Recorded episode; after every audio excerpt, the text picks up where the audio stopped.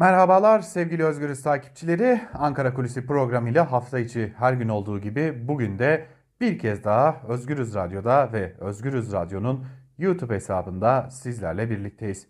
Şimdi e, tabii Ankaralar, Ankara bu, bu sıralar çok hareketli. E, Büyükelçi krizi şimdilik sönümlenmiş gibi görünüyor. Artık önümüzdeki günlerde e, ya da aylarda diyelim çok da uzun sürmeyecek bir sürenin ardından e, tutuklu iş insanı Osman Kavala'nın aslında artık serbest bırakılmasına kesin gözüyle bakılıyor diyebiliriz. Zira Cumhurbaşkanı Recep Tayyip Erdoğan'ın açıklaması da bunun işaretlerini vermişti. Bu yaşanan gelişmelerden biri. Öte yandan Cumhuriyet Halk Partisi'nin e, Irak ve Suriye'ye yönelik operasyonlara dair Türk Silahlı Kuvvetleri'ne 2 yıl daha yetki verilmesini öngören Cumhurbaşkanlığı tezkeresine hayır oyu vermesinin yankıları da sürüyor. E, genel manada bakıldığında Cumhuriyet Halk Partisi'nin tabanına bu konuya e, dair yeteri kadar açıklama yapabildiği ve Cumhuriyet Halk Partisi tabanının da bu konuda partisine e, destek verdiği rahatlıkla görülebiliyor. Öte yandan iktidar kanadından, iktidar medyasından gelen ataklar ise Cumhuriyet Halk Partisi ile İyi Parti arasına tırnak içerisinde söyleyecek olursak elbette ki nifak tohumu sokma çabaları devam ediyor. Şimdi Ankara bunları konuşuyor ama Ankara'da Türkiye Büyük Millet Meclisi'nde e, Plan ve Bütçe Komisyonu toplantılarını da devam ettiriyor. 2022 yılı Merkezi Bütçe Komisyonu toplantıları devam ediyor. Ee, ya bir aya yakın bir sürede bu komisyon toplantıları devam edecek Türkiye Büyük Millet Meclisi'nde. Bir de tabii ki koronavirüs salgını gerekçesiyle Plan ve Bütçe Komisyonu'nun kendisine ayrılan e, bölümünde değil e, daha e, ziyade davet kabul bölümünde bir özel yer hazırlanmış durumda ve Plan Bütçe Komisyonu'na üye milletvekilleri komisyon görüşmelerine katılmak isteyenler e, tabii bir de e, bakanlar geliyor ki e, bu bakanların gelişiyle birlikte giderek kalabalıklaşan bu e, komisyon görüşmelerine burası ayrılmış durumda. Fakat komisyon görüşmelerinden kuvvetle muhtemel Özgürüz Radyo'nun e, Ankara Kulisi programını takip eden e, siz değerli izleyicilerimiz ve dinleyicilerimiz dışındaki kesimin pek de haberi yok. E, sadece ama sadece e, tabii ki yine Halk TV, Tele1, Artı TV gibi televizyon kanallarını takip edenlerin belki haberleri var. Bazı gazeteleri takip edenlerin haberleri var. Lakin özellikle ana akım medyada komisyon görüşmelerinde neler yaşanıyor, neler söyleniyor, neler çiziliyor, neler yazılıyor sorusunun tek cevabı katılan bakanlar üzerinden görülmesi. Ki bu konu komisyon görüşmelerinde de çok ciddi bir tartışma konusu haline gelmiş durumda. Şimdi 2022 bütçesi dediğimizde ortaya çıkan tablo aslında şu. Bu görüşmelerde önümüzdeki yıl yurttaştan alınacak vergiler, yurttaştan alınacak vergilerin nereye harcanacağı, ne gibi yatırımlar yapılacağı, ne gibi ödemelerin yapılacağı ve geçmişte yapılan, önceki yıllarda yapılan ödemelerin aynı zamanda hesapları konuşuluyor.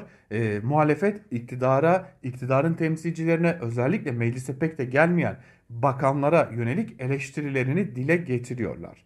Fakat çok ilginçtir ki bu komisyon görüşmelerinin canlı yayınlanması talebi yani Türkiye Büyük Millet Meclisi kameraları tarafından ya da orada bulunan e, akredite edilmiş e, kanallar tarafından ajanslar tarafından canlı yayınlanması teklifi her defasında AKP'li komisyon başkanı tarafından reddediliyor. Bu geçtiğimiz yıllarda da böyleydi ve yine bu durum devam ediyor. Bu konu komisyon görüşmelerine damga vurmuş durumda. Çünkü iktidarın bu tutumunu eleştiren muhalefet milletvekilleri bütçe halktan kaçırılıyor. Bütçe halkın en önemli e, bilgilendirilmesi gereken en önemli argüman iken hiçbir şekilde halka yeteri kadar bilgi aktarılmıyor. Burada bakanlar geliyor. Bakanlar geldiğinde kameralar geliyor. Kameralar bakanların propagandasını çekiyorlar. Çekip gidiyorlar ve bunun ardından muhalefet ne söyledi? Muhalefetin eleştirileri neler?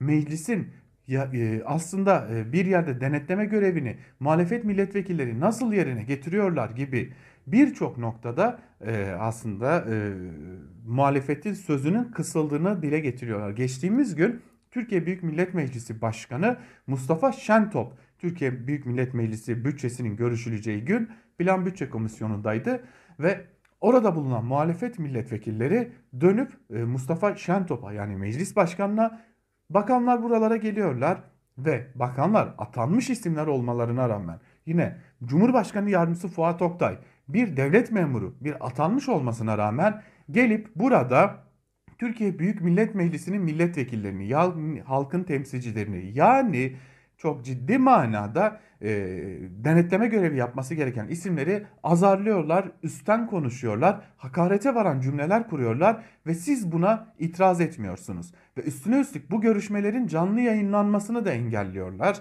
ve bak kameralar yalnızca bakanları çekiyor. Bu sizin gücünüze gitmiyor mu? Çünkü bizim gücümüze gidiyor şeklinde eleştirilerde bulundular. Türkiye Büyük Millet Meclisi Başkanı Mustafa Şentop'a. Şimdi o bütçe komisyonunda neler konuşuluyor?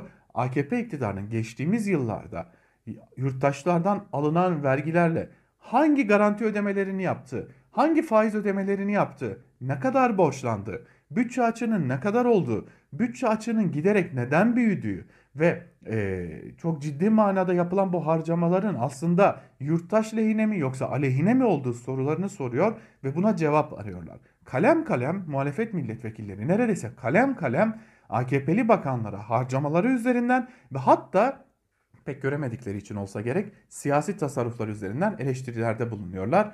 Fakat bunlar yalnızca e, aslında milletvekillerinin kameraları, telefon kameralarıyla ancak dışarı yansıyabiliyor. Öte yandan iktidar kanadındaki milletvekillerinde ise başka bir hazırlık var. Bu hazırlık ise e, bakanların doğrudan doğruya o komisyona gelecek olmaları nedeniyle, bakanların meclise gelecek olmaları nedeniyle bekletilen bazı işleri var elbette ki AKP'li milletvekillerinin. Kah seçim bölgelerinden gelen talepler var, kah kendi talepleri var. İşte bu talepleri bakanlara iletebilmek için de şimdiden e, meclis antetli kağıtlara e, talepler yazılmaya başlanmış durumda iktidar milletvekilleri tarafından ve meclise gelecek olan bu bakanlara meclis antetli kağıtlara yazılan ya da kartlara yazılan bu talepler bakanlara iletiliyor. Yani bir yanda muhalefet bütçeyi konuşmaya, bütçeyi halka ulaştırmaya çalışırken bir yanda AKP iktidarının milletvekilleri ise gelecek bakanlara, kendi bakanları olmasına rağmen bu isimleri görememeleri nedeniyle kendi bakanlarına taleplerini ulaştırma çabasındalar. Türkiye Büyük Millet Meclisi'nde aslında doğru e, şekilde adını koyacak olursak bütçe halktan böyle kaçırılıyor. Ankara Kulisi'nden hem bugünlük hem de bu haftalıkta bu kadar. Bir başka programda görüşebilmek umuduyla hoşçakalın.